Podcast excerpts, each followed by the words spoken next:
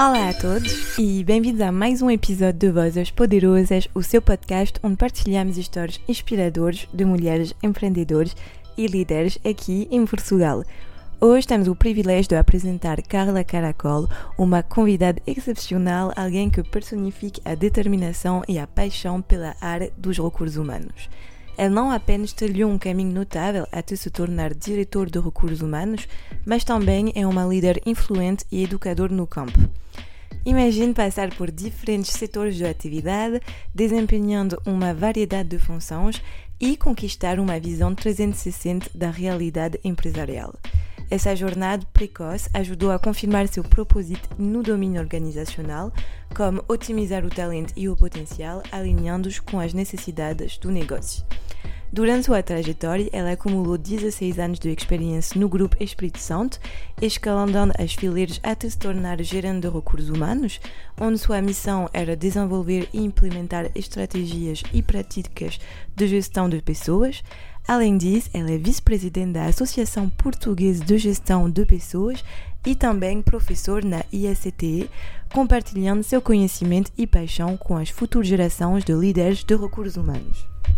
Atualmente, ela ocupa o cargo de diretor de recursos humanos no grupo Renaissance Multimédia há seis anos, liderando estrategicamente a gestão das pessoas. Neste episódio, vamos explorar a sua trajetória única, os desafios que enfrentou e os insights valiosos que ganhou ao longo do caminho.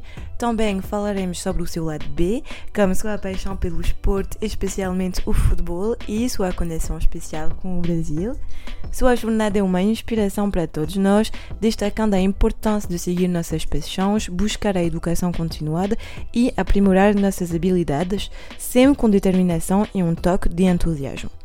Hoje exploramos a sua incrível jornada e mergulhamos em discussões sobre liderança, desenvolvimento de talentos e os desafios e conquistas que moldaram sua carreira.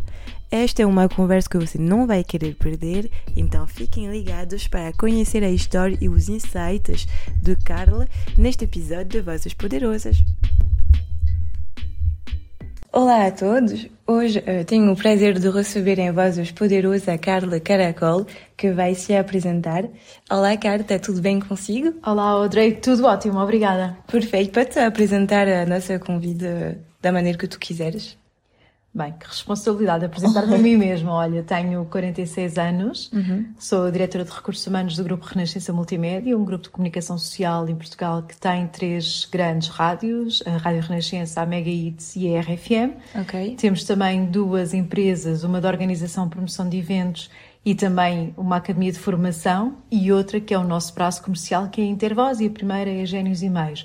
Para além disso, sou vice-presidente da APG, da Associação Portuguesa de Gestão das Pessoas, sou vice-presidente da DCH, é a Direção uh, de Gestores de Capital um, Humano, é uma direção internacional, uma associação internacional, okay. e sou também docente universitária no ISCTE e no ISCTE Executive Education. Ah, ok. Não sei como tu fazes para combinar esses rolos uh, todos. Pois, eu às vezes também não sei bem como é que consigo. ok, e como começaste a tua carreira?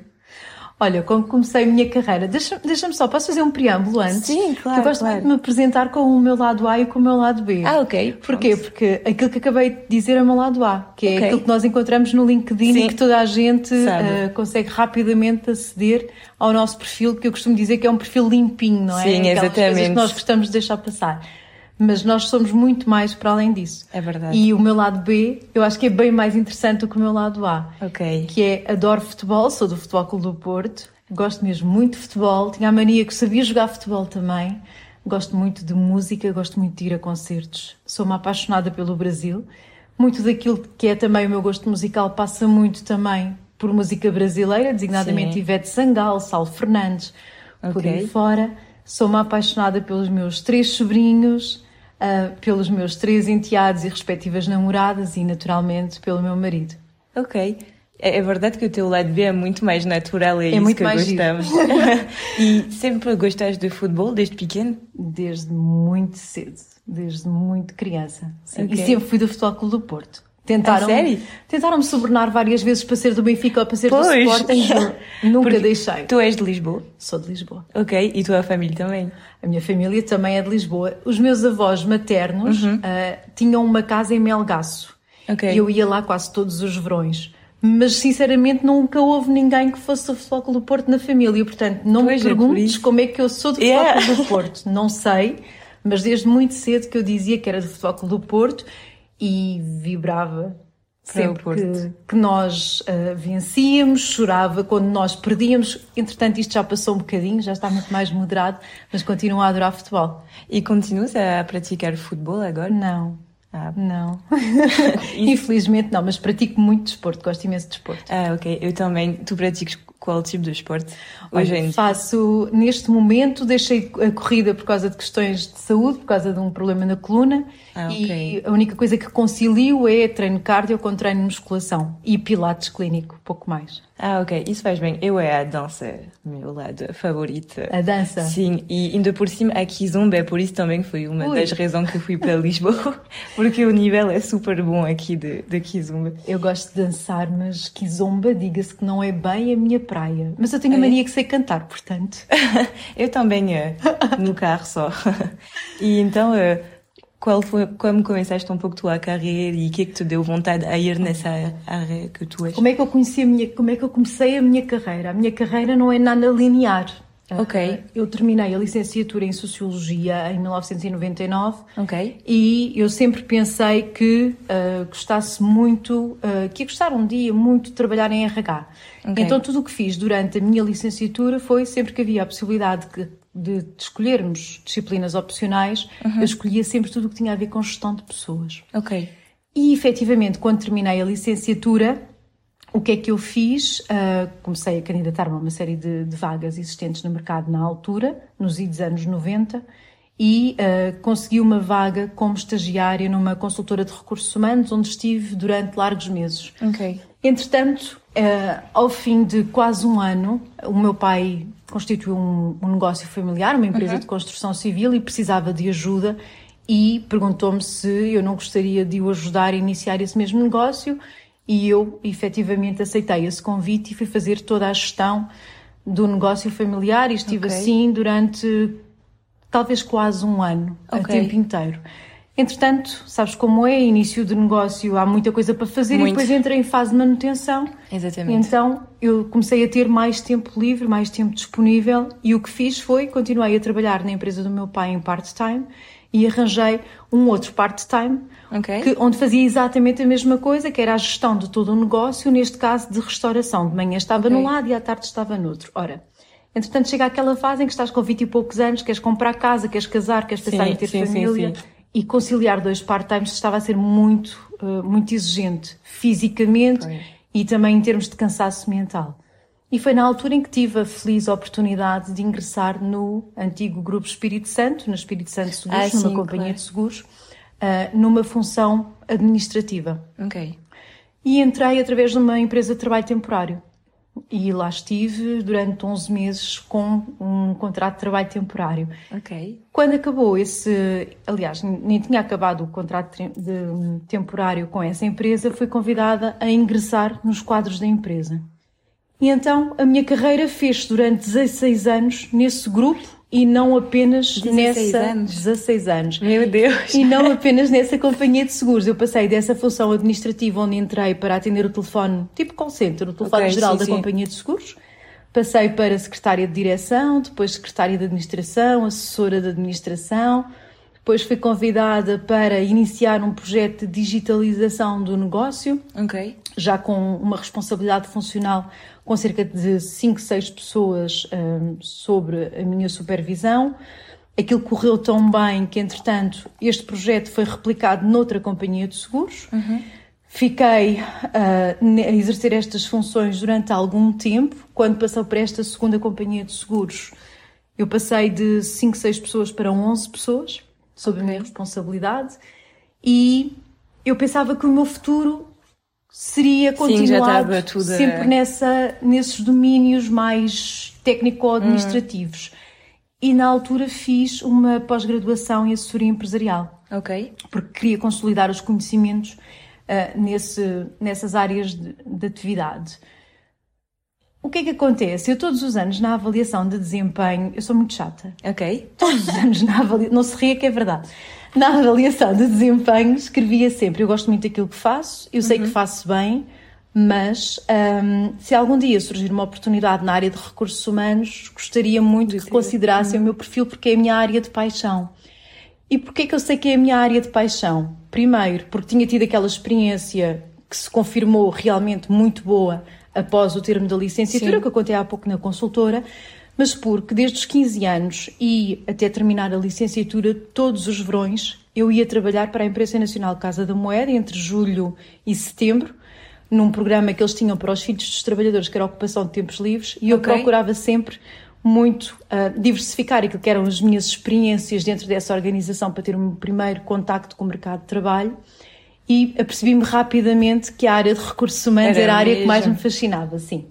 Portanto, aquilo era mesmo um sonho e eu todos os anos fazia questão de frisar isto, de formalizar na avaliação hum. de desempenho, até que em 2010, portanto eu tinha entrado em 2001, nove anos depois. Ok, sim.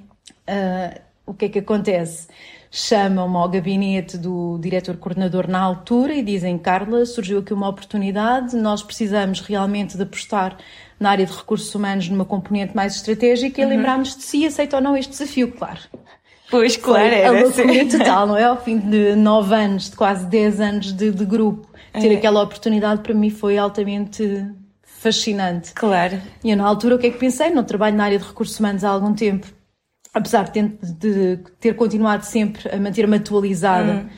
Uma pessoa não trabalha no dia a dia naqueles domínios, portanto, que é que fiz? Inscrevi-me numa pós-graduação em Gestão Estratégica de Recursos Humanos. Okay. E, e, assim fiz.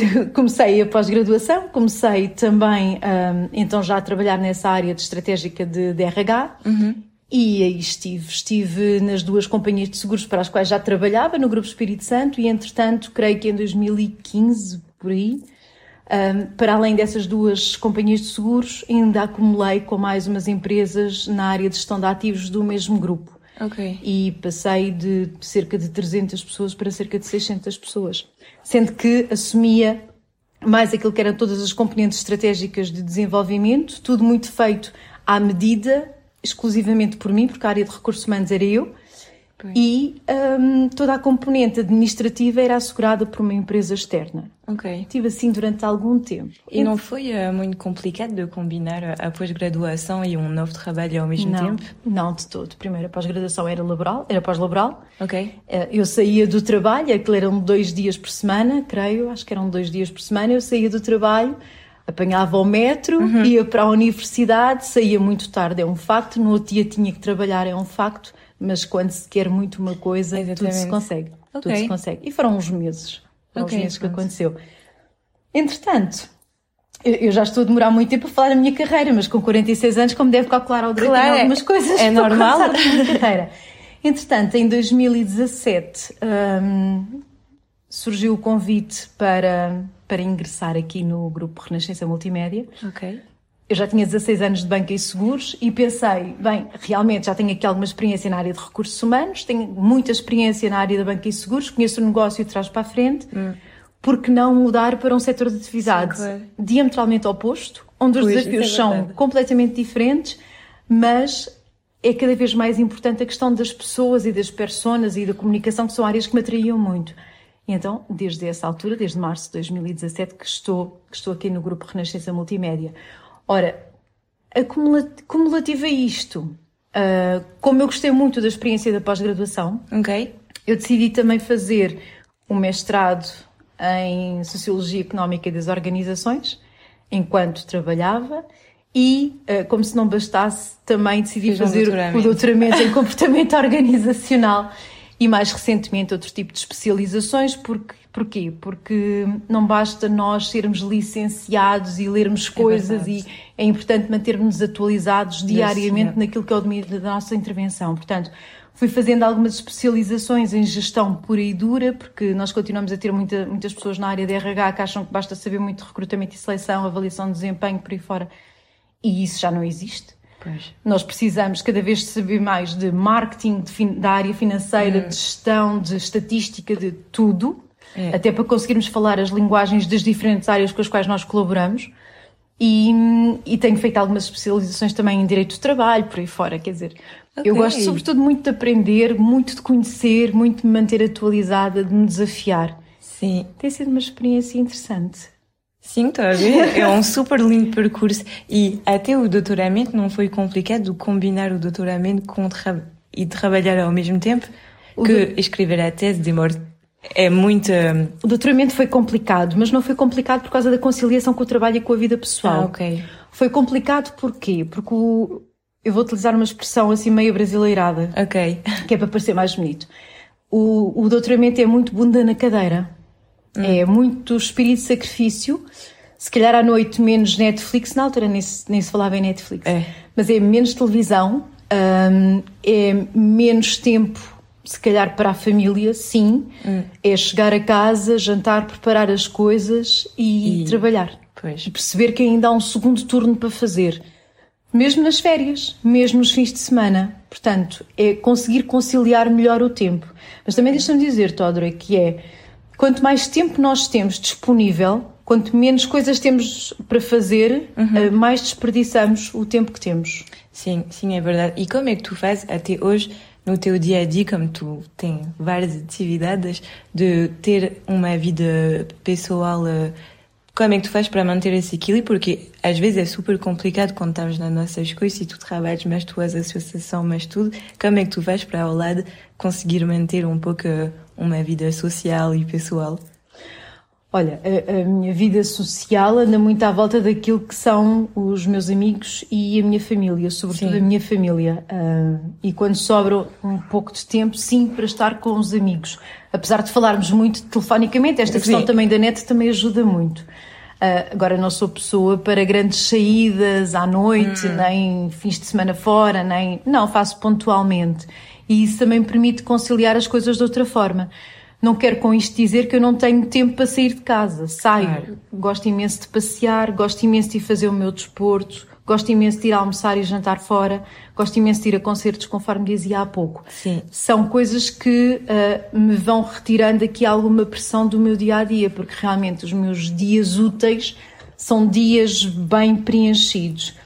Vou-te dar um exemplo de um dia típico. Ok. Se calhar, Audrey, que pode ajudar, que é de manhã acordo bem cedo, hum. tipo um quarto para as sete, sete horas máximo, tomo o pequeno almoço, vou treinar, okay. tomo o meu duche, visto a minha roupa para vir trabalhar, venho para a empresa, fico a trabalhar até onde seja necessário, a hora de almoço como e habitualmente consigo conciliar ali outras coisas okay. no meu horário de almoço seja, eh, lá está, na, na, vida pessoal, a ler um livro, Sim. seja a fazer alguma coisa para a associação, seja a adiantar coisas do próprio trabalho hum. e depois normalmente entre as seis e meia, sete horas saio, chego a casa, faço o que tenho a fazer e depois dedico-me um pouco à associação e então depois relaxo um pouco. Ok. Portanto, os dias de semana são sempre dias muito preenchidos. Sim. Normalmente acabam, começam por volta de um quarto para as sete, sete horas e acabam por volta das dez e meia, onze da noite mas as minhas notificações de telemóvel uh, ficam fechadas a partir das nove e meia da noite. A partir dessa hora, a não ser para determinadas pessoas, que pode acontecer alguma coisa que eu tenho que estar sempre disponível, uhum. tudo o resto está perfeitamente bloqueado. Para quê? Para conseguir ter discernimento e ter disponibilidade para as pessoas que comigo vivem. Claro, e que precisam não. também da minha atenção. Ok, estou a ver, é, isso é bem. E tiveste muitos desafios na tua carreira profissional uh, para chegar onde estás hoje? Sim, ah, é assim, conforme te dizia há pouco, eu comecei na base da pirâmide Exatamente. na companhia de seguros, não é? E, e o caminho foi sempre crescendo, uhum. mas eu costumo dizer que tive duas felicidades. Ok. Que é, por um lado, uh, eu me automotivar. Eu acreditar que conseguia fazer mais e ser melhor. Sim. E eu fui criando as minhas próprias oportunidades. Há pouco, quando dizia que me chamaram para me convidar para a área de recursos humanos, não é só porque eu escrevia aquilo na avaliação de desempenho todos os anos. É porque cada vez que saía alguma coisa na legislação onde era obrigatório as empresas estarem em conformidade, alguma coisa relacionada com a área de recursos humanos, uhum. nós que não tínhamos RH estratégico na altura, eu chegava-me à frente e voluntariava-me para assegurar que aquilo era feito. Portanto, eu fui dando provas de que era capaz claro. de fazer aquilo. Portanto, quando chega a hora da decisão, acredito eu que era mais ou menos natural que tivesse sido convidada. Portanto, eu fui, fui me automotivando, acreditando sempre que era possível, mas também sendo sempre desafiada. Claro. Desafiada pela organização e tendo pessoas também que estiveram sempre atentas àquilo que era o meu desempenho hum. e que me foram dando oportunidades também de crescimento. Portanto, eu fui duplamente feliz, que é, tinha esta condição uh, natural de acreditar, sim. mas também tinha pessoas que acreditavam em mim. E eu acho que isto é. Isso é super importante, é sim, é verdade. Sim, sim. Okay. Agora, este foi um grande desafio. Outro, outro grande desafio foi o facto de tu, dentro da mesma organização, cresceres. Sim. Que é, mas cresces até determinado patamar, porque a partir de determinado patamar, as pessoas, como te conheceram na base da pirâmide, uhum. as oportunidades não, não, não te vão sendo continuamente dadas pois. para ultrapassar determinado patamar. É muito mais difícil. Portanto, esse foi um grande desafio que era, uh, ok, a oportunidade foi-me dada, mas eu agora tenho que trabalhar quatro vezes mais do que todos os outros para ter para uh, realmente reforçar esta mesma oportunidade e para que as pessoas que me deram a oportunidade não fiquem não fiquem com má impressão minha e não fiquem de alguma forma de pé atrás por, eh, por terem apostado em mim, não é? é querer, claro. querer reforçar a confiança que me foi dada. E, e isso foi altamente desafiante. O desafio, eu estou-te a falar assim de coisas se calhar simples, mas que na altura foram Sim, pesadas mas para é, mim. É isso que tu sentiste Sim. como um grande desafio. Outro desafio foi sair uh, da Banca e Seguros, onde estava há 16 anos, num grande grupo económico, e abraçar um desafio profissional num setor que eu desconhecia Totalmente em absoluto. Esse foi um desafio muito grande e eu posso dizer que boa hora eu fiz porque estou verdadeiramente apaixonada por este setor da atividade. Muito, muito, muito. Gosto imenso da, da comunicação social. Mais desafios, olha, tudo aquilo que me mete em termos de estudos, uh, por exemplo, o, o, o doutoramento em comportamento organizacional, eu acho que foi uma perfeita loucura. Toda a gente perguntava, mas queres ir dar aulas? E eu dizia, não. Então para que queres doutoramento? Eu quero doutoramento porque eu quero continuar a aprender. Claro. E quero aprender com os melhores. Então, mas doutoramento é para dar aulas? Eu disse, não, isso é altamente limitativo. Portanto, uh, desmistificar e desconstruir tudo aquilo que as outras pessoas pensavam que era um doutoramento e também que eu pensava que era um doutoramento, porque toda a gente me dizia que aquilo era super difícil, e é. Pois, isso. E eu pensava, se calhar não estou à altura disto, hum. porque o doutoramento deve ser para génios. Pai, não, o doutoramento é capacidade de trabalho, ponto. É prescindir de uma série de coisas, sentares, estudares, escreveres, é disciplina acima de tudo. E muita vontade, perceberes que aquilo tem um propósito. O meu propósito não era dar aulas, o meu objetivo Sim, não era exatamente. dar aulas. O meu objetivo era perceber mais sobre aquilo que eu estava a estudar, que era sobre gestão de talento, que é uma claro. área que me continua a apaixonar hoje, e tornar-me melhor naquilo. Ponto. Era simples, yeah. não tinha nada a ver com com status de docente universitário, nunca foi sequer uma ambição. Surgiu por acaso essa possibilidade. Sim, na tua vida que... E eu fui um bocadinho a medo, hum. porque nem queria dar aulas. Fui um bocadinho a medo e as coisas felizmente têm estado a correr muito bem. Pois, yeah. E tu, e as aulas, tu dás aulas todas as semanas? Não, eu dou aulas uh, à formação executiva, que são ah, coisas okay, mais concentradas sim. no tempo, mais pontuais, hum. e depois, no segundo semestre, normalmente dou aulas a mestrado. Mas é só de uma disciplina num mestrado, porque eu não tenho disponibilidade para claro, imagino, não sei como já fazes já para isso tudo. Não, só no segundo semestre é que dou uma disciplina que é gestão estratégica de recursos humanos nos okay. mídia, no é mestrado de gestão de novos mídias no ISCTE. É super interessante. É. E uh, a falar de desafios, como é que tu vês um pouco o mercado do trabalho hoje, como tu estás em gestão de recursos uhum. humanos, eu sinto que agora os jovens que entram no mercado de trabalho são totalmente diferentes uh, de antigas, outras coisas totalmente diferentes e não sei, tu sentes que hoje as empresas estão a se adaptar um pouco a esse novo mercado dos jovens? Olha, nós, nós não temos outro caminho, nós temos mesmo que nos adaptar àquilo que são as necessidades dos hum. jovens, mas não apenas dos jovens. Sim, sim. De todas as gerações que temos neste momento no mercado de trabalho. Agora, é evidente que os decisores organizacionais são pessoas da minha idade ou com mais, mais anos do que eu, Exatamente. mais velhas do que eu. Hum. Portanto, nem sempre é fácil perceber aquilo que estas novas gerações é nos transmitem e nos dizem. O que é que é preciso? É, é preciso, sobretudo, nós temos aqui muito jogo de cintura. Percebermos que aquilo que são políticas e práticas para determinada geração, para determinada organização, para determinada classe funcional, ali pode, pode funcionar, pode ter super sucesso, uhum. mas ao lado pode não ter sucesso nenhum. E percebermos que todos nós temos que ter aqui muito jogo de cintura. E isso só vamos claro. conseguir quando deixarmos os nossos preconceitos de lado uhum. e percebermos que temos que ouvir as pessoas, ouvir sem estar a castrar e sem estar Sim. a pensar na resposta que lhes vamos dar. Não, é ouvir de, forma despretensiosa, de forma genuína, hum. para conseguirmos então depois desenvolver tudo aquilo que há a desenvolver em termos de políticas, processos e práticas para dar continuidade àquilo que, que é o propósito organizacional, mas que também são a, a ambição das nossas pessoas, os seus próprios objetivos. Hum. Só assim nós vamos conseguir fazer o fito de uma coisa e de outra. Se me perguntares, é fácil? Não, não é. Porque muitas vezes nós temos, inclusive nas áreas de recursos humanos, as equipas subdimensionadas. Subdimensionadas em termos de número de pessoas, é mas também em termos de competências. Hum. Porquê? Ainda há pouco te falava nisto. Recursos humanos é cada vez menos recrutamento e seleção, avaliação de desempenho, descritivo sim, não é mais funções. Exatamente. Há muito de comunicação interna. Hum. E muitas vezes nós perdemos pouco tempo. Aliás, nós perdemos muito tempo porque não investimos tempo a fazer isto. Claro. Percebes? Sim. E nós até dizemos que falamos com as pessoas, mas é aquele discurso institucional super limpinho, olha, o lado vá, estás a ver? Uhum. Que não passa para as pessoas. E como não passa, não é criada empatia com as pessoas, as pessoas não partilham genuinamente aquilo que sentem e que querem. É porque têm receio de serem castrados. Exatamente. Portanto, nós precisamos, nós, recursos humanos, de autoquestionarmos aquilo que são as nossas práticas, a nossa comunicação, hum. a nossa forma de atuar dentro das organizações, até as nossas próprias competências. Sim. Porque neste, neste momento o mercado de trabalho está tão diverso, tão diversificado, que nós, precisando cada vez mais de pessoas para trabalhar, Sim. de precisar de cada vez mais de pessoas com mais de 50 anos para trabalhar, porque as pessoas têm um know-how incrível que nos permitem muitas vezes atalhar processos. Sim dentro de determinadas um, atividades da organização. Precisamos de inovar. Para inovar, precisamos de contar com esta experiência das pessoas com 50 mais, mas precisamos também Sim, ir claro. buscar os, os mais tecnológicos, precisamos ir buscar as novas gerações que hum. têm um mindset diferente, diferente de forma a nós conseguirmos fazer um, quase um puzzlezinho hum. para, em tudo o que é a nossa proposta de valor da organização, seja de produto, seja de serviço, nós conseguirmos também diversificar a oferta de acordo com aquilo que temos na sociedade.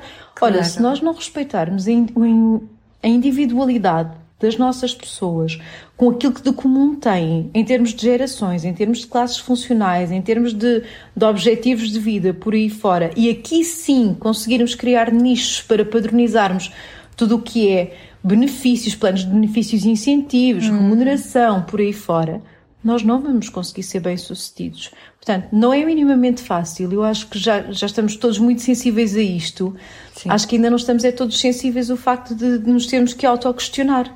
Claro. E de, se calhar de repensarmos aquilo que estamos a fazer, questionando aquilo que estamos a fazer e falando diretamente com as pessoas. E hum. falar com as pessoas dá muito trabalho.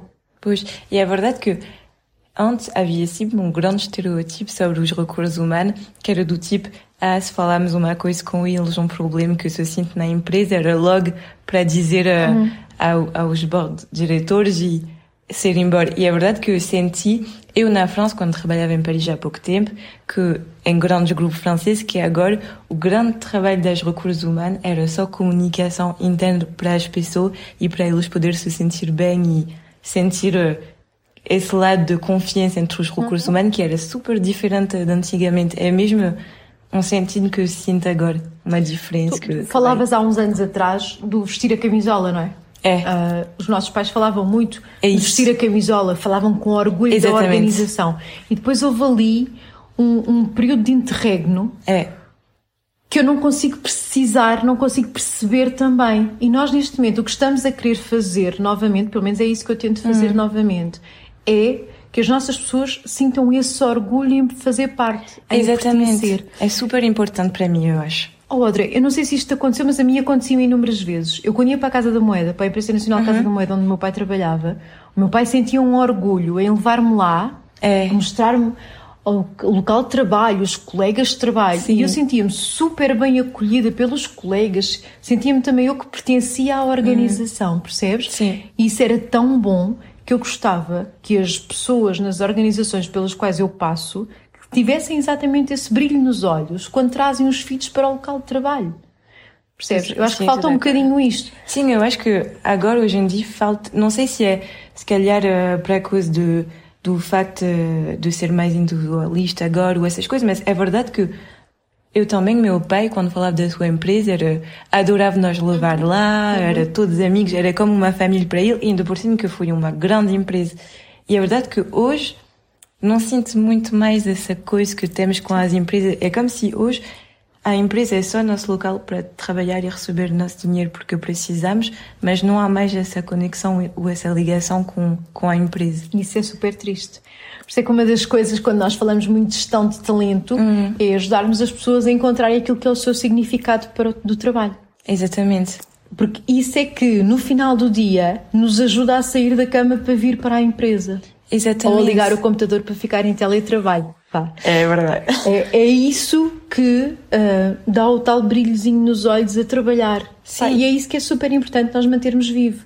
Mas há aqui uma coisa muito importante que eu acho que ajuda, e acho que nem todos estamos a fazer isto, que é, nós normalmente atraímos as pessoas para trabalharem connosco para determinada função. E esquecemos que aquela pessoa, ontem, quando a recrutamos, é diferente de hoje. Claro.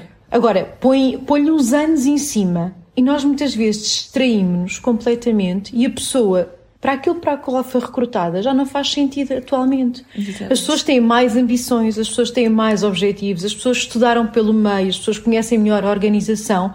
Quem é que está atento à pessoa? Quem é que lhe vai dando oportunidades para a pessoa se desenvolver e para ir abraçando outro tipo de carreiras dentro da organização? Sim, porque muitos colegas também dizem que a carreira já não se utiliza ah, já não faz sentido falar em carreiras dentro da organização. Hum. Ah, eu sou teimosa como tudo, como disse logo ao início, um disclaimer. Sim. É verdade, a questão da carreira continua a ser muito, muito, Sim, importante. muito importante. As pessoas, mesmo em contexto de entrevista atualmente, os jovens uhum. perguntam-me, mas qual é o plano de carreiras que tem Sim, isso é verdade. É sempre uma coisa que é importante para nós. Eu sei que eu também, quando eu entrei no mercado de trabalho na França, eu, eu queria saber, minha primeira pergunta é quais são as oportunidades uhum. de carreira mais tarde, porque Agora não queremos mais porque antigamente parece que as pessoas ficavam num, mais num local de trabalho facilmente, se dedicavam mais à empresa, mas então eles tinham mais a possibilidade de, de progressão. Uhum. E hoje, quando não temos todos os estudos, tipo, aqui não sei, mas na França, agora se não temos mais os estudos que são, que é preciso para esse tipo de cargos e cargas, é muito mais complicado de, de, de chegar a outras oportunidades de carreira. Então é verdade que é um, para nós chegar numa empresa e saber se há planos de carreira e tudo o que podemos fazer é super importante. Porque não queremos perder nosso tempo Sim. É sem futuro. Mas para isso é importante as próprias organizações terem hum. bem definido para é atingir determinado patamar de carreira. Exatamente. Quais são os indicadores que nós temos claro. que cumprir? Quais são as competências que nós temos que deter hum. para lá chegar? Exatamente. Não é por isso simplesmente ignorar e pensar que as pessoas não têm esse mesmo potencial e que uhum. não querem crescer dentro das organizações. Porque, volto a dizer, aquilo para o qual eu fui contratado hoje pode não me fazer sentido daqui a dois anos e claro. está tudo bem. Hum. Aliás, até pode estar muito melhor para a organização quando as pessoas assim pensam. Sim, sim, isso é verdade. E então, uh, quais são teus projetos e ambições para o futuro? Que seja profissional e pessoal, claro. André, é, é, eu não sei se te consigo responder a essa questão. Hum. Porquê? Porque Os teus sonhos. Eu sabia que queria muito trabalhar em recursos humanos. Okay. Sempre soube queria muito trabalhar em recursos humanos, mas nunca foi, nunca foi uma pessoa de me sentar e de fazer um plano estratégico hum. de intervenção. De... Não, as coisas foram naturalmente acontecendo, as oportunidades foram aparecendo. Uhum. Eu fui aceitando umas, fui deixando cair outras, as que me faziam sentido abracei as que não me faziam sentido, fui deixando de cair, agradecendo muitas oportunidades, porque acho que temos de ser muito gratos às claro. coisas que vão aparecendo e as coisas têm fluído bem. Um, o que é que o meu grande objetivo? Eu não quero cair naquele clichê do ser feliz, porque acho que a felicidade é, é, tem que ser trabalhada diariamente e eu não sou é feliz sempre. Não, eu agora posso estar feliz e daqui a dois minutos já não estar feliz. Sim. Portanto, não. O que é que eu quero? Quero Quero me sentir bem, estimada, valorizada, reconhecida em todos os projetos nos quais me meto. Uhum. Quero, sobretudo, continuar a desafiar-me continuamente. Sabes que durante algum tempo, eu acho que isto é, é, é um assunto uh, interessante uh, quando falamos em empoderar mulheres e ajudá-las a ultrapassar algumas coisas. Que é, nós muitas vezes vemos oportunidades de recrutamento. Sim e hum, aquilo vem lá uma carta ao Pai Natal, não é? E nós preenchemos, imagina, são 10 critérios, nós preenchemos 5. E se só preenchermos 5, nós já não vamos enviar a nossa candidatura para aquela oportunidade. Isso é totalmente verdade. Se for um homem, se só preencher 3, ele vai, Ele vai enviar. enviar. Ele vai enviar. Exatamente. Porque não quer saber, ele acredita nele. E nós estamos sempre à procura de cenários perfeitos para tudo e mais alguma coisa na nossa vida. E cenários perfeitos não existem. Não existe, infelizmente. Portanto, e nós vamos perdendo oportunidades com isso. Com isso, sim, é verdade. Mas aquela coisa de dizermos que hum, não temos tempo porque temos que cuidar da família, que temos os transportes públicos, que, que temos, e não, por isso não conseguimos estudar, esquece. Tenho N amigas que são mães, que são tias, que são esposas, que têm problemas graves de família ah, e de saúde, que estudam, que trabalham que- e que conseguem lindamente fazer tudo. É uma questão de disciplina. Estou mais uma totalmente de acordo. Tudo vem da disciplina e como Pois, geramos há outra tempo. coisa muito importante que eu acho que é sempre uma mensagem-chave a passar, pelo menos eu costumo dizer Claro. isto, que é reúnam-se das melhores pessoas. Nós precisamos de pessoas que nos incentivem a ser a nossa melhor versão, pessoas que acreditem em nós, que nos transmitam confiança. Seja a pessoa com quem nós estamos casados, seja o nosso grupo de amigos, pessoas que nos puxam para baixo e que perdem tempo a criticar-nos a cor dos sapatos, o nosso cabelo do dia, ou por isso simplesmente a forma como respondeste a determinada coisa, ou a fotografia que tiraste e que puseste na rede social, essas pessoas não interessam para rigorosamente nada. Totalmente. Precisamos nos reunir de boas pessoas que nos incentivem a ser cada vez melhores e que acreditem em nós. Sim. E que quando as coisas correm menos bem, nos estão lá para apoiar. Sim. E isto é fundamental. Deixa-me dizer-te, partilhando um bocadinho, um bocadinho mais Sim, sobre mim. Claro. Eu, eu passei por um divórcio há uns, Ok. Uhum. bom, uns largos anos atrás e se alguma coisa boa aconteceu na minha vida em termos profissionais depois disso, ah, sim, eu trabalhei muito, mas também o meu atual marido incentivou-me imenso. Incentivou-me imenso. Hum. Era a primeira pessoa a estar na primeira fila a dizer: Não, tu consegues. A coisa pode não correr bem à primeira, mas à segunda, à terceira vai Vais correr cada conseguir. vez melhor e vais conseguir. Isto é crítico Hum. E eh, abençoado divórcio, porque antigamente não tinha este apoio. Eu acho Claro. que isto é muito É importante. super importante. É muito, muito importante, porque é aquela pessoa que, quando acontece alguma coisa menos boa, nós corremos Uhum. para o telemóvel e que queremos partilhar, e que acontece alguma coisa muito boa, é também com ela que nós queremos ir celebrar. Portanto, é importante Exatamente. termos uma pessoa que nos motiva ao nosso lado. E isto é essencial. Em relação mais aos meus sonhos, olha, ah, gostava muito de continuar a ter possibilidade de viajar. Sim. que eu amo viajar e, e, sobretudo, ter saúde. claro, isso ter É saúde. assim, é assim uma coisa super básica, eu sei, mas é uma Não, mas preocupação é- constante. Eu também é super preocupante porque se não temos saúde, infelizmente não podemos fazer nada. Opa, E Eu e os meus, sabes? É assim a minha maior preocupação acima de tudo. E continuar a trabalhar naquilo que eu gosto. E que me faça Claro. sentido. Que me sejam dados projetos que me continuem a fazer sentido e a sentir-me apaixonada diariamente. Eu adoro trabalhar. isso é super lindo. E qual seria tu viagem perfeito que tu gostaria mesmo de fazer como viagem? Opa, essa Temos pergunta- toda essa Essa destinação. pergunta é eh, difícil. Temos toda uma destinação assim que mesmo nos toca. Há sempre um destino que para mim é o meu destino de eleição, que é Salvador da Bahia. É? Eu amo Salvador da Bahia. Eu estou a sobrevoar Salvador da Bahia e já me caem as lágrimas de emoção. Aquilo é, não sei, não sei explicar, é assim uma coisa, Sim, é sempre lugares assim É estranho, que é- mexe com nós. é energético, aquilo é, É. muito estranho. Sal- Salvador da Bahia, indiscutivelmente, é sempre um sítio a voltar. Uhum. Se me dissessem, Carla, tens fundos ilimitados para viajar, o que é que queres fazer? Quero dar uma volta pelo Brasil inteiro. Ah, é? Sou uma apaixonada pelo Brasil. Ok. E quando, quando foi a primeira vez que foste lá? Fui em 2010. Ok. A Salvador da Bahia. Não, estou a mentir, foi em 2002. Fui Ok. Ih, já mentia. 2002 fui a Natália Pipa. Ok. Mas na altura não achei assim nada especial. É, foi mesmo quando foste a Salvador? Foi em Salvador que... da Bahia que aquilo despertou em mim, não sei, assim, uma paixão imensa pelo Brasil. Gostaria de viver lá um dia? Muito. Quem sabe um dia na reforma? Sim, é isso, nunca sabe se quiser passar lá a reforma. Era porreiro. Sim, é totalmente diferente de Portugal. É mais leve. As pessoas são menos cinzentas. Ah, Eu acho que em Portugal as pessoas são leves também, porque vai a Paris, tu vais ver o que ser pessoas cinzentas.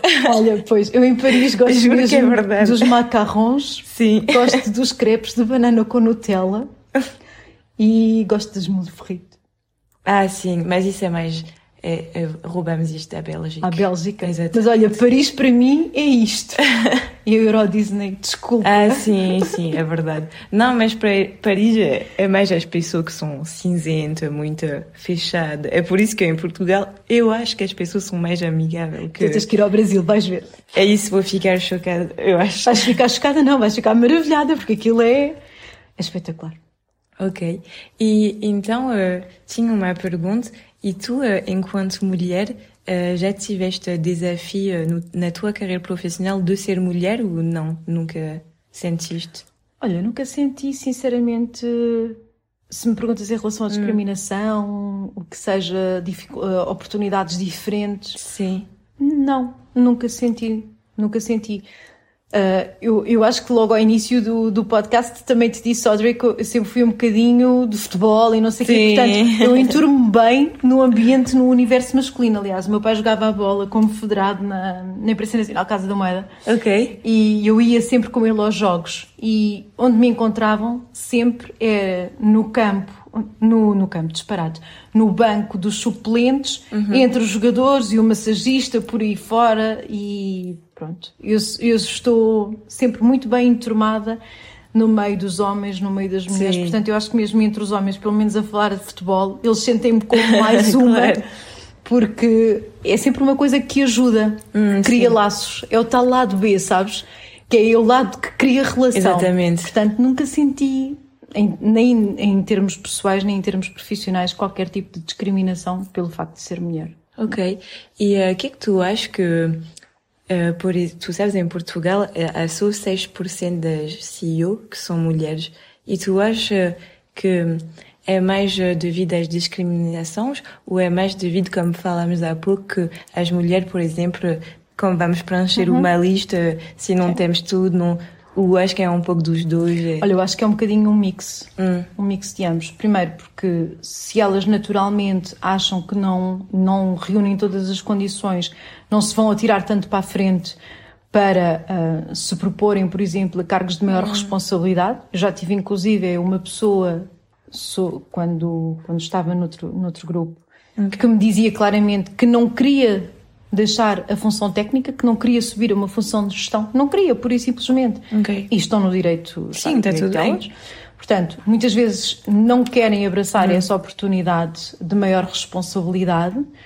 Por outro lado, também, nós sabemos que continuamos a ter uma sociedade muito vintage, eu gosto do termo, ah, muito vintage e que muito paternalista, Hum. onde as mulheres são encaradas muitas vezes ainda como alguém que ainda precisa de um ali de um colinho Sim, ah, exato. para chegar a determinada posição É. e que tem uma série hum, de impedimentos, sobretudo de cariz familiar, que impede de ter tanta disponibilidade como os homens para o exercício de algumas funções. Portanto, eu acho que pode ser aqui uma responsabilidade hum, de repartida, não sei se na mesma proporção ou não. Mas deixa-me dizer-te uma coisa em relação a estas questões da, da responsabilidade familiar, que é outra coisa sobre a qual eu gosto sempre de alertar. Eu às vezes até pareço, enfim, não sei, nem sei, nem sei que termo é de usar, mas eu acho que é importante nós alertarmos para algumas coisas, que é, nós falamos muito em educarmos os nossos filhos É verdade. na preocupação de educarmos os nossos filhos.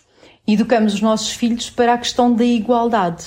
Ora, se os nossos filhos em casa não tiverem exemplos Exemplo. onde aquilo que são as responsabilidades parentais são repartidas entre o homem e a mulher, como é que eles vão ter bons exemplos? Não há match entre aquilo que nós dizemos e aquilo que eles veem. Exatamente. Portanto, muitas vezes, eh, quando os filhos ficam doentes, quando é preciso ir a uma reunião da escola, quando não têm que ser as mulheres a assumir esse papel, sempre.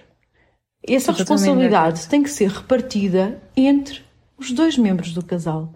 E isto somos nós mulheres que muitas vezes, a maior parte das vezes, puxamos para nós essa responsabilidade porque os filhos são nossos, são Exatamente. acima de tudo das mulheres. E eu não concordo nada com isto. Eu também não concordo. É importante, para mim, tu falaste tudo, é tudo na educação, porque podemos dizer coisas, mas sempre vamos reproduzir o queima familiar, porque uhum. é assim que somos feitos. Uhum. E eu acho que tudo vem da educação e que temos que mostrar que não é nada assim em casa. Eu tive a sorte de meus pais sempre fizeram igual, igual em casa. Por isso, na minha mente é óbvio que é assim, mas é verdade que. Eu já não posso dizer a mesma coisa. Hum. Mas era eu sempre que dava o grito de piranga e dizia aos meus amigos: isto não pode continuar, então como é que é?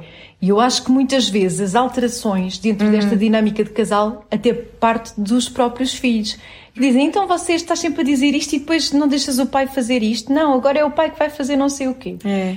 E muitas vezes nós somos educados pelos nossos próprios filhos que ouvem coisas diferentes na escola e que sim, depois trazem sim, introduções sim, em casa. casa. Porque muitas vezes nós em casa temos mais dificuldade de uhum. impor alterações àquilo que é o status quo vigente. Exatamente. E que nós muitas vezes reproduzimos aquilo que vimos nos nossos pais. Portanto, temos que ser nós a quebrar isto. E muitas vezes a nossa disponibilidade e o preconceito em relação à disponibilidade das mulheres para o mercado do trabalho advém precisamente disto. Porque as mulheres puxam para si, única e exclusivamente, aquilo que é a responsabilidade da escola, das doenças, das consultas, em relação às crianças. E não pode ser assim. Até porque os pais, cada vez mais, querem ser parte ativa naquilo que é a relação com os filhos. Claro. E têm todo o direito nisso. E é totalmente normal. E é Sim. bem que isso muda um pouco, porque as mulheres, a assumir toda essa carga, é normal que depois, no mercado de trabalho, não tenham a força de assumir duas cargos assim tão importantes. Isso tem que ser partilhado, como em tudo. Mas pronto. E. Uh, Quais são as personalidades ou as pessoas que te inspiraram na tua vida? Ui. Ai, Audrey, eu nem sei se te vou responder ainda. Mas olha, se calhar pode ser no teu cerco familiar, não, olha, pessoal. Posso-te dar uh, dois, três exemplos, coisas diferentes que me okay. inspiram. Primeiro, o Papa Francisco. Ok. Uh, que eu acho que é de uma simplicidade, de uma espiritualidade de uma serenidade uhum. que acho perfeitamente cativante. Não sei se tiveste a oportunidade de acompanhar a Jornada Mundial da Juventude cá em Lisboa. Um, havia um pouco mais de longe. É, é marcante. Eu acho okay. que na vida de qualquer pessoa que tenha tido a possibilidade de ouvir os discursos, uhum. de assistir às homilias, aquela junção toda por o mesmo propósito de não sei quantos mil jovens, é realmente inspirador. Uhum. É, é, inspirador, é, faz, dá-me alento em relação ao futuro, dá-me okay. esperança em relação ao futuro, em relação à capacidade de, de, de, agregar pessoas para um propósito bom, do bem. Sim, sim. E, e, acho que ele tem muito esta mensagem, é uma pessoa que me inspira um, com, com muita frequência, pela okay. espiritualidade e pela mensagem, pela simplicidade. Depois a Ivete Sangal. Eu até tenho vergonha de dizer isto, mas toda a gente sabe que eu sou super fã de Ivete Sangal. Uhum. Um, pela alegria, mais uma vez, pela simplicidade. Um, eu gosto muito de tratar as coisas pelos nomes. Okay. Não andar com subterfúgios semânticos, sabes? Sim, sim, sim. Seja nas conferências mais pomposas, okay. seja uh, nos jantares com os amigos. Ok. Ah, eu sou assim. Uhum. Uh, e, e, normalmente a comunicação acontece de uma melhor forma. Sim. E uh, a Ivete em cima do palco é ela, não encarna uma personagem. E, hum. e eu gosto muito disso. Sobretudo, uh, a energia, a alegria que transmite, vê-se que não é artificial e sente-se que não é artificial. Sim, eu estou de acordo. E isso para mim é uma completa inspiração. É. eu costumo dizer que somos irmãs separadas à nascença, estou um, Outra pessoa que me inspira sempre muito é o meu marido. Ok. muito uh, pela capacidade de, de entrega aos outros. Ok. Pela capacidade de incentivo, pela uhum. capacidade de estar sempre ao teu lado a acompanhar as tuas maiores loucuras. Mesmo que para ele não faça sentido nenhum. Mas ele vai te. Ele sabe que para mim é importante eu estar ali é e ele estar ao teu lado. É, é de uma entrega uh, que, que eu não conheço muitas pessoas, portanto, para mim é super inspirador.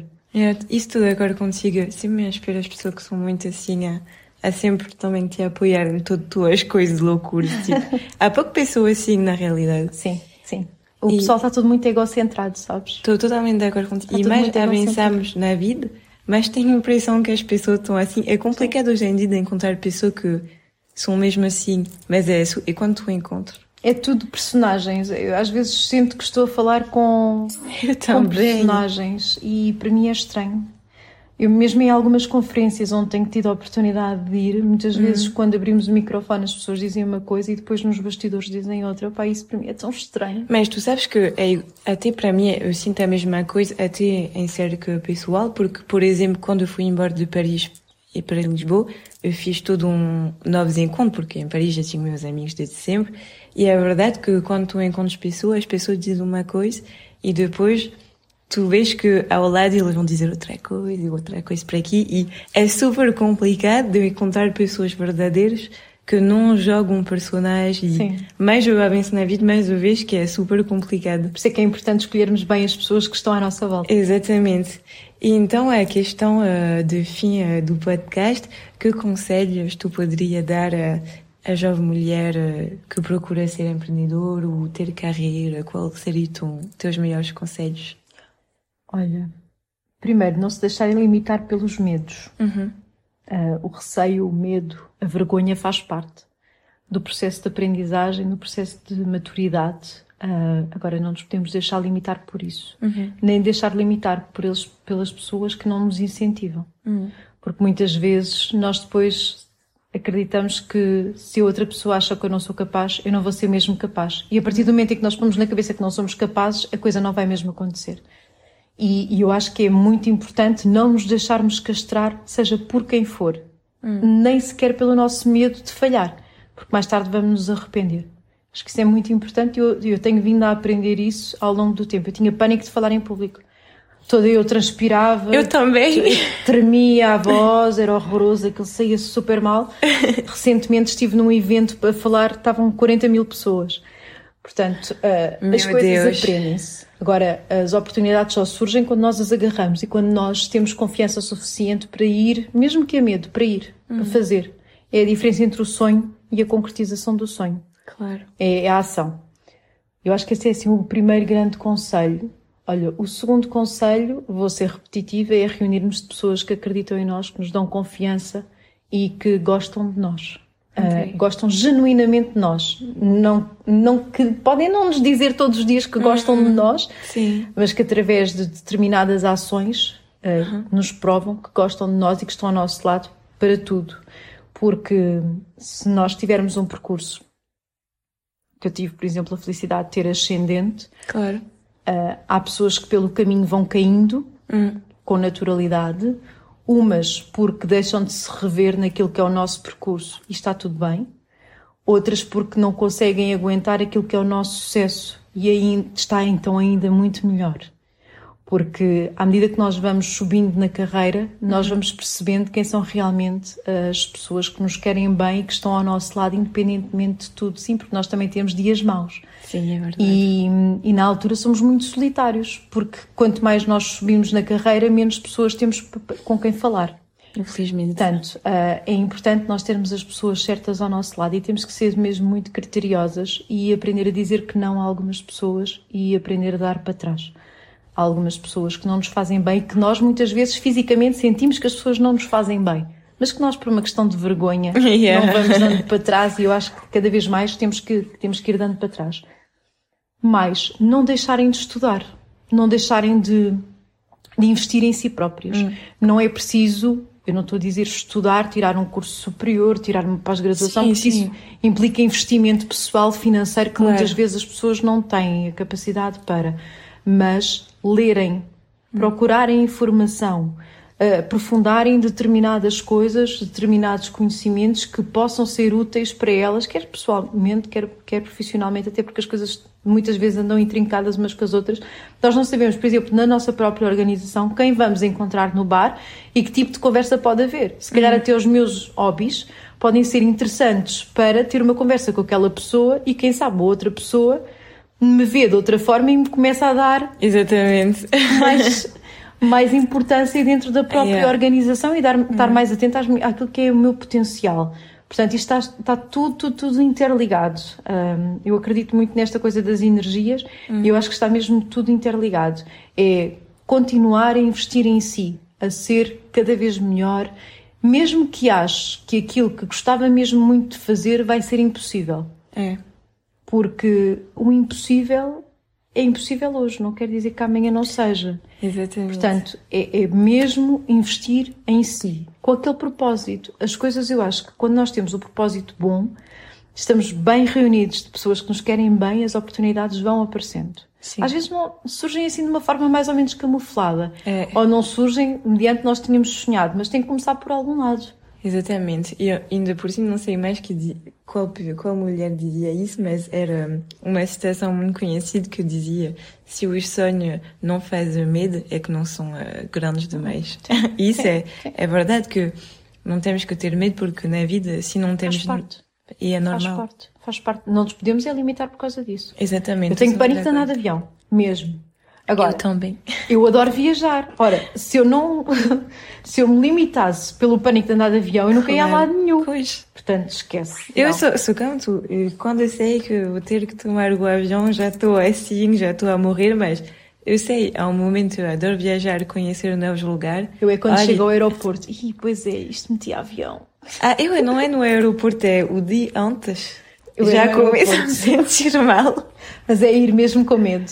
Pois. Eu acho que são assim os grandes conselhos. Há uma coisa que eu acho que é importante também, que nós muitas vezes relativizamos, mas isto serve para homens e para mulheres, Ok. que é, e se calhar isto é um bocadinho fútil, ou pode parecer um bocadinho fútil, mas é realmente importante, que é não facilitarmos na forma como nos apresentamos. Sim. O que é que eu quero dizer com isto? Eu sei que muitas vezes apetece andar de fato de treino. Mas se calhar, se eu quero crescer dentro da organização, se a organização não é propriamente uma organização, ah, uma startup de Sim, é qualquer ia coisa por aí fora, Hum. se calhar faz sentido eu ter um bocadinho mais de cuidado com a minha imagem pessoal. Exatamente. Portanto, e eu vestir-me em linha com aquilo que é o meu objetivo. Sim, é um momento. Estou totalmente de acordo contigo nesse subject que temos que nos adaptar à cultura da organização onde trabalhamos. Porque é normal. E é importante, é importante porque a própria imagem transmite muito daquilo que é o nosso autocuidado também. Claro, isso é verdade. E pronto. Eu acho que são assim as grandes mensagens.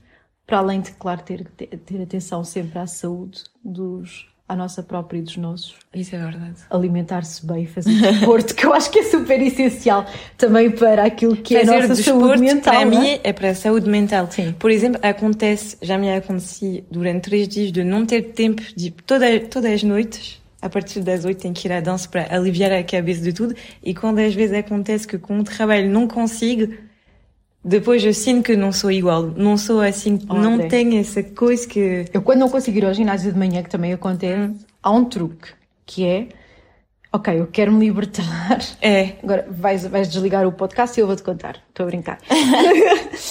que é, à noite, fecho, chego do trabalho, não é? Fecho a porta da sala, ponho Ivete Sangalo e danço um bocado.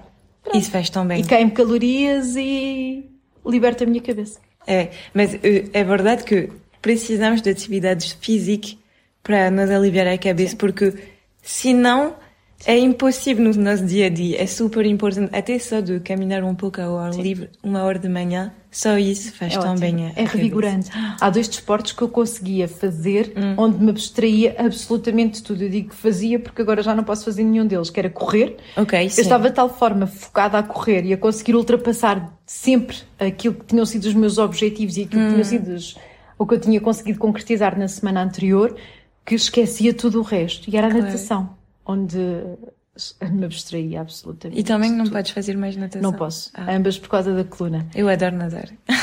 Eu, eu era federada. Eu gostava. sério? Sim, fazia competição de natação. Eu adorava nadar, mas agora só posso nadar costas. Ao fim de uma hora a nadar só costas para mim é altamente frustrante. Portanto, Sim, isso imagina, prefiro não prefiro não nadar. nadar. No mar de férias, faz bem, até lembro um pouco. Menos, menos bruços, que eu não consigo. Mas- Fico aflita. Muito obrigada, Obrigada, Carol, Olga. pela tua Foi um participação. prazer. Sim, e nossa conversa foi super interessante e muito obrigada para tudo. Obrigada, obrigada eu pelo convite. Então, este é mais um fim de um episódio de Vozes Poderosas. Esperamos que esta conversa vos tenha inspirado e dado ideias para continuar a vossa jornada profissional. Não se esquecem de nos seguir nas redes sociais e subscrever ao nosso podcast para não perder mais nenhum episódio novo. Agradecemos muito por nos ter acompanhado e esperamos vê-los novamente em breve para uma nova história inspiradora. Se quiserem entrar em contato com a Carla, vou deixar o LinkedIn dela na descrição do podcast, então não hesitem em contatar. Tenham um bom dia e até breve. Beijinhos!